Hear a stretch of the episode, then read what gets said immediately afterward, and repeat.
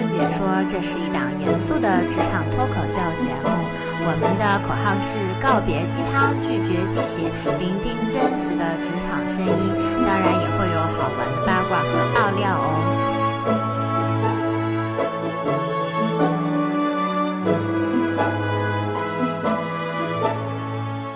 大家好，欢迎收听新的一期师兄师姐说。在这一期的，我们会加入一个互动的环节。今天我们的嘉宾呢，他的身份是比较有趣的，他是一个独立的服装设计师。那我想跟大家留下的一个互动的话题，就是说，在你小的时候，你想最理想的职业是什么？以及你现在在读的专业，或者是你现在在从事的职业是什么？在节目的下方会有一个评论区，如果说大家给我留言的话，我会选出三名幸运的听众，给你们提供一个小小的奖品。这个奖品的话，我会在节目的末尾告诉大家是什么。好，那我们先欢迎一下这一期的嘉宾。今天请到的嘉宾，他的名字叫 Clara，是一位独立的服装设计师。大家好，声音大一点。大家好，他现在是一个人自己在开一个服装的工作室，对吧？对对对，现在呃，我们的工作室呃，可以属是属于是一个比较微型的工作室，是名副其实名副其实的工作室，就是我工作的地方。我其实可以可以理解，就是你们为什么会成本会那么高了。对对对对，很多人肯定也遇到这个问题，就比如说淘宝上面有很多号称自己是自己独立设计师品牌的衣服。它也能卖到几十块、一百多块。我我那两天，因为我冬天来了，我想去买那个羊绒大衣嘛，我也看见过。嗯嗯。它可能一件羊毛大衣也就几百块钱，五六百块钱。那那它这个是怎么下来的？淘宝上面也是有的。第一个，它，我觉得它的那个，我当然我不知道它到底是怎么操作。第一个，可能它是把自己的利润空间压得非常的低，他希望以量取胜。OK。第二个就是他可能那个版根本不是自己开发的，就是可能是他去韩国或者怎么样买回一件衣服了之后，他八版，八版是不需要成本的，就是其实就是你你懂？抄袭。对，抄袭，抄袭的话，那给他就省去了很多的那个就是这个成本。嗯。然后的话，他有选用的面料，嗯，面料工艺，像我们的话，我我我不知道别人是怎么样，就是如果是呃稍微。有些要求的设计工作室都是会自己有师傅，就是说自己裁缝做，对，都是手工做的，对，要求是非常高的。如果是淘宝上以量取胜的那些的话，厂里面做的呗，对，厂里面做的就是一件的加工费很便宜，我们的师傅的工人工资一天就得好几百，所以就是这个上面就是差距很大啊。所以人工这块也很重要，人工非常重要。那最最最贵的，我听上去应该还是在那个前期设计费用那块。前期设计费用，就你抄一个就基本上不用花钱。对，抄一个你不用，就不用花钱。也没有人会找你麻烦。对，也没有人会找你麻烦。但是你是不想做这种事情。倒 也不是说不想做这种事情，就是你做这件事情的意义是什么？跟我一开始做想做这个工作室的意义，那就是，就是对于我来说好像没有太大的意义吧。嗯嗯。那一开始你就是运作的时候，一个月多少钱呀？两万块钱能下得来吗？包括所有的费用，人的就是以我自己来说的话，就是差不多就得差不多就得这个费用。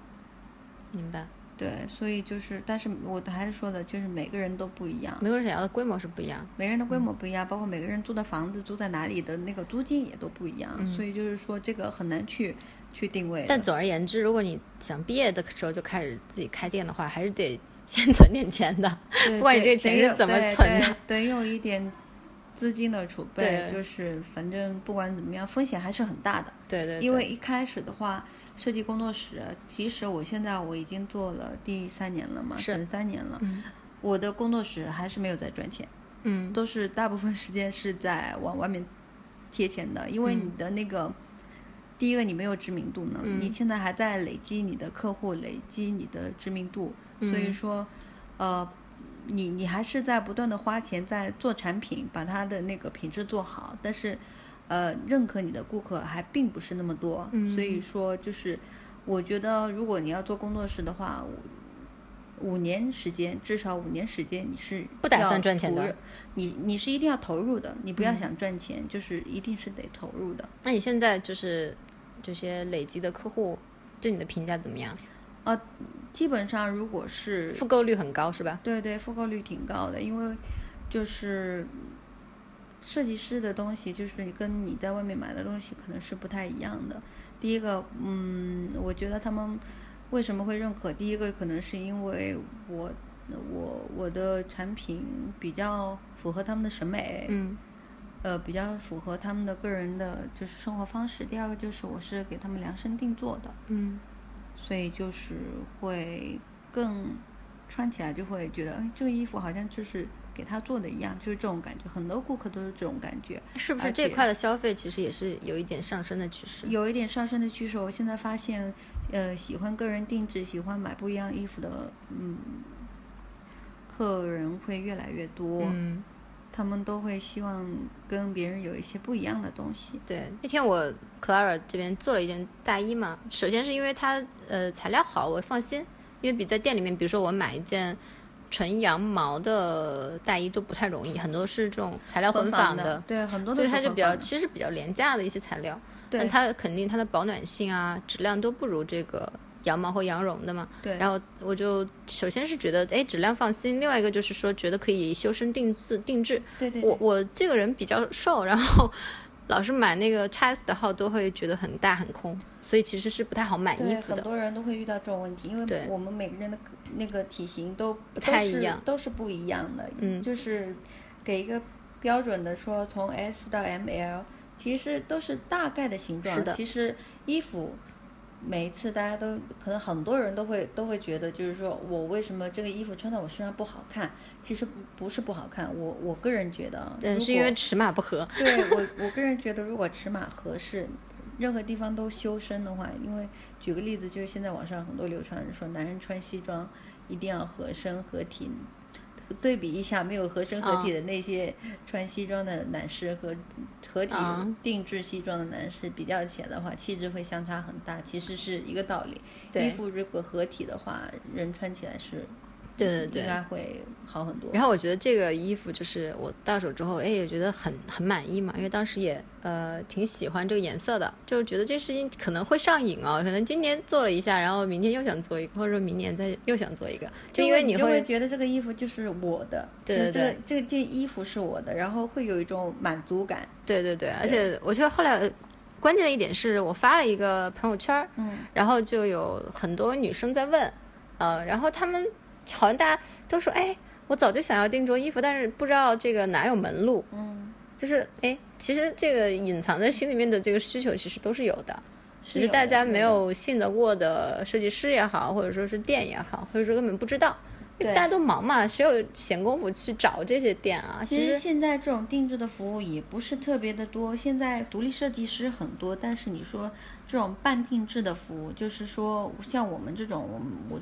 比较还是比较新的形式，就是等于说是我我会设计出衣服，然后你来跟我定制你的型号，完全符合你的体型的比较少。现在大多数设计师的衣服还是放在店里面，从 S 到 L 到 XL，就是还是会有一个比较规范的尺寸。嗯，但是我个人觉得，可能独立设计师半定制这块服务会慢慢的有有很大的需求。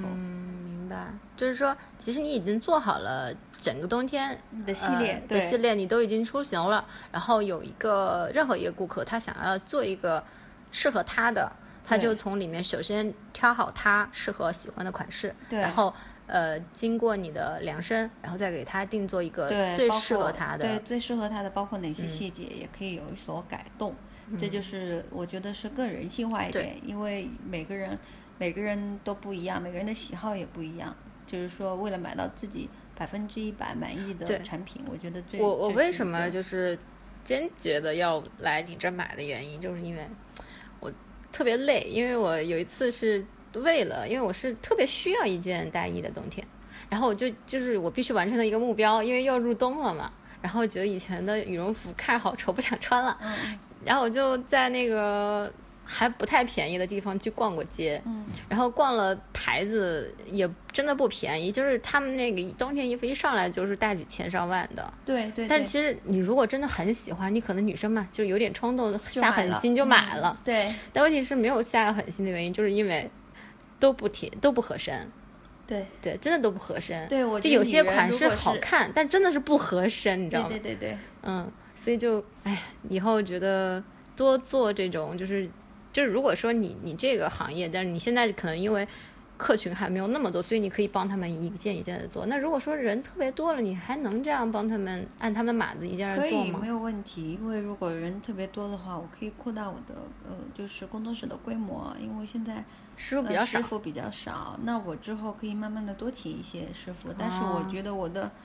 我觉得我如果要做定制的话，那还是会比较坚持一个原则，就是我必须得亲自给你看了之后，亲自给你量了之后，亲自给你改，然后再去从定制出来，手工定制出来。我觉得这个是对一个品质的一种坚持吧。嗯，不然的话，那最后还是变成一样的，没有太大的意义。第一次接触到你的成衣吧，看你成衣是在网上面，其实是你自己有一个网站，对吧？对，那你网站这方面都是就是都是需要去做做的。那你这个网独立网站，整个销售的渠道大概是什么样子呢？就是你自己的店里面会有一些。我现在主要销售的渠道是因为设计师的话，现在有一种平台叫独立设计师集合店，就是有人出资建店，然后。呃，可能是把设计师的产品放到店里面去卖，然后拿提成，这样一种形式，或者是有买手订货订你的货，然后再去别的地方卖，可能也是一个，也是一些销售的途径。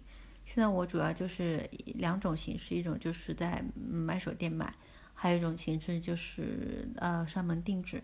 上门定制和买手店。对。那。在这两种，哎，这两种有什么差别？就是你在买手店买的话，就是相当于是你已经做好的衣服，它是不能修改的。是可以修改的，就比如说，呃，店里有销售的话，销售会根据你的哪里不合适的尺寸记录下来，然后把衣服寄给我，我帮你改。但是来工作室的话，就是说可以根据。你完全的尺寸给你定制一件，就是完全符合你尺寸的衣服，就是这样子，可能是不太一样。那你为什么不多发展一下线上的渠道呢？因为线上的话，其实现在线上做的多的比较多的是快时尚，但我做的这个不是快时尚，我我更我更注重于把就是衣服做经典，让大家可以穿好多年的这种衣服，就是，啊，不是说穿一年就不行了这种。这种类型，那快时尚和我这种的，就是定制类是不太一样的。快时尚可能主要就是靠博眼球，就就样子好看，我买了也不太贵，呃，也不太贵，对，的确是不太贵。穿的时间不长没关系，穿的时间不长也没关系，然后也比较符合年轻人的消费消费观和消费水平。那这一类的产品，他们可能在网上做很多的宣传，包括呃，会跟不同的设那那个艺术家合作啊，或者是就是。会有很多很多吸引年轻人的方式。那我觉得我更希望就是做一些，我的客户群本身是可能年纪会偏偏偏长一些的。这是你一开始就是这么规划的吗？对，我是这么规划的，因为我我个人不是特别喜欢快时尚这种东西，就是对，就你自己不会经常去买很多不会很好看的衣服。之前年年轻的时候可能会 觉得老了，跟年纪变大也有关系，我觉得是有关系，当然跟个人的个性也有关系。是我我以前也是，现在就是老有一个事儿，就是清衣服，一到特别是要搬家的时候就会老清。现在会觉得东西多是一种很大的负担。对，而且就是最。可怕的一件事情就是，你看着大概就是一年两年前买的东西，就觉得特别惨不忍睹，就想，哎，那时候怎么会买这种东西？奇怪里的样子，奇怪颜色。这这就是那个快时尚，因为快时尚这个东西，它就是装抓当下的，就是大家都会觉得哇，好像很炫很酷，就是这种东西。但可能过一两年的话，你不见得会再想穿。所以你现在的客户也是年纪偏大的，那对得多大呀？呃，我觉得至少我是很年轻的，是吗？你是比较年轻的，我的客户群里面，你你真的是比较年轻的。一般来说，呃，至少三十岁以三三十岁以上吧。然后四十岁四十岁以上的会比较多一些，四十岁以上的人比较多。对，四十岁以上的比较多一些，因为他们对衣服的品质也是慢慢的有一些要求了，然后可能呃买衣服多了，眼光也比较毒了，对于面料什么的也也会有一定的了解。这些人是怎么来的？这些人也都是朋友介绍，或者说是有的时候放在啊买手店里面，然后去逛街的时候会看到的一些顾客。我还真的没想到呢，我还以为你会就是做一个很很招这么年轻人喜欢的东西。哦，不是，我个人的性格也不是这样子的，所以就是我可能会想，就是把这个衣服就是贴更贴近人的生活一点，就是这个衣服我穿了很舒服、很合适，然后很符符合我个人的气质。是不是？我觉得也是跟本身的价格会有一定的关系。就是真的，你就就是十几岁的没有经济独立经济能力的人，没有一定的经济能力的人，其实其实也消费不起。呃，也不是说因为定位，所以我因为因为我觉得他们消费得起，我把价格定得很高。我觉得是跟品质有关系的，是根据根据你嗯根据你这个衣服的品质去定定位的。明白。所以你的顾客是慢慢慢慢这样累积起来的。对，我的顾客是累积起来的，基本上都是老顾客。那现在，你觉得在整个这三年里面最艰难的事情是什么？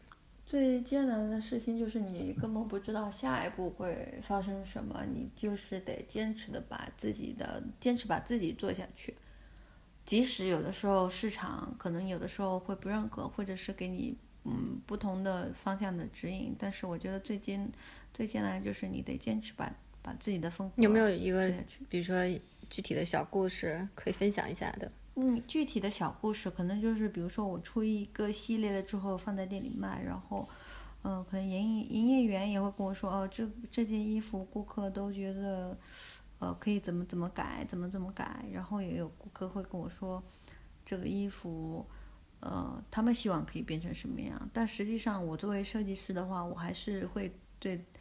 呃，自己的作品会有一定的坚持的，嗯，因为我为什么这么设计是会有一些思考在里面的，嗯，可能就是说，也许这件衣服并不适合他穿，但是会适合另外一个人穿，嗯嗯，那我不能因为不适合这个人穿，我就要把自己否定掉，去把它变成另外一个样子，那个并并不是我想要的东西，嗯，所以说在坚持自我方面。我觉得又要迎合市场，又要坚持自我，是一个非常难的事情。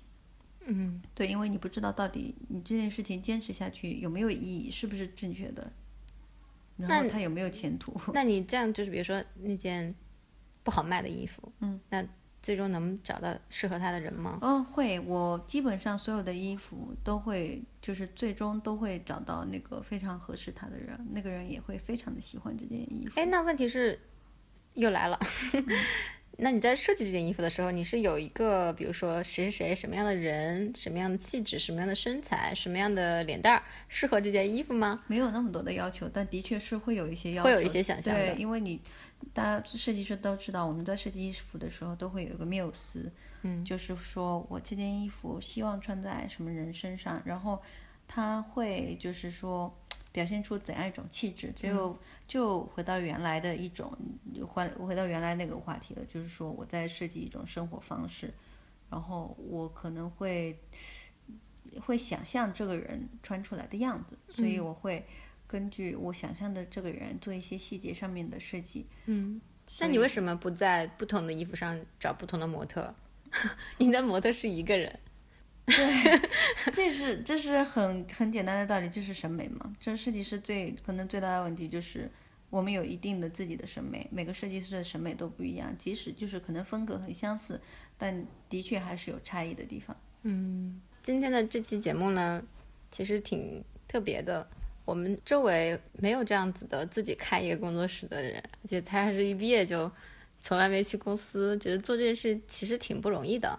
但是在这三年里面，我也因为一直会陆陆续续光顾他的工作室哈，店面也好，我觉得他的呃服装，我可以看到他嗯更加的贴近人生活一些。因为一开始的时候，其实你的面料也好，你的设计也好，我就觉得我没法穿。特别的，还是有一点，对对，还是比较前卫，对。然后现在就会觉得，哎，有很多不错的衣服都是挺适合我们来穿的，而且它又没有丢失它本身那个设计的东西在里面，对，这个是挺好的，没有丢丢丢失我本身的风格这件事情，对的。呃，但仍然有一些衣服是我肯定穿不了的，但是可能哎，真的我带另外一个妹子过去，她就能穿，对吧？就是所以其实衣服也会挑人，人也会有适合不同的衣服。嗯，希望你能把这件事情坚持下去，然后有更多的人会喜欢你的衣服。然后我们节目开头的时候有说，这个互动的话题是说，请在评论区写下你小时候的梦想，以及你现在。在念的专业，或者说是你现在从事的职业，呃，如果你告诉我，就是主播会给三位幸运听众奖励。如果你是在校大学生的话，那我会帮你做一件小事情，但其实对你的找工作可能是很有帮助的，就是我会帮你修改一下你的简历。就因为这个好看的简历，嗯，很重要，很重要的。而且我是一个常年帮人改简历的。能手，以前毕业之前就帮人，呃，毕业之后吧，应该说是毕业之后就就帮很多很多学弟学妹改过简历，然后他们都会，就当然最后肯定会去到很不错的公司，但是简历的那个模板是很重要的，对，相当重要，对，里面的细节也很有很有很有这个讲究的地方，所以我希望能够帮到我的听众一些忙小忙吧，希望这帮你改的这个简历能够帮你找到一个你心仪的实习或者是你心仪的工作。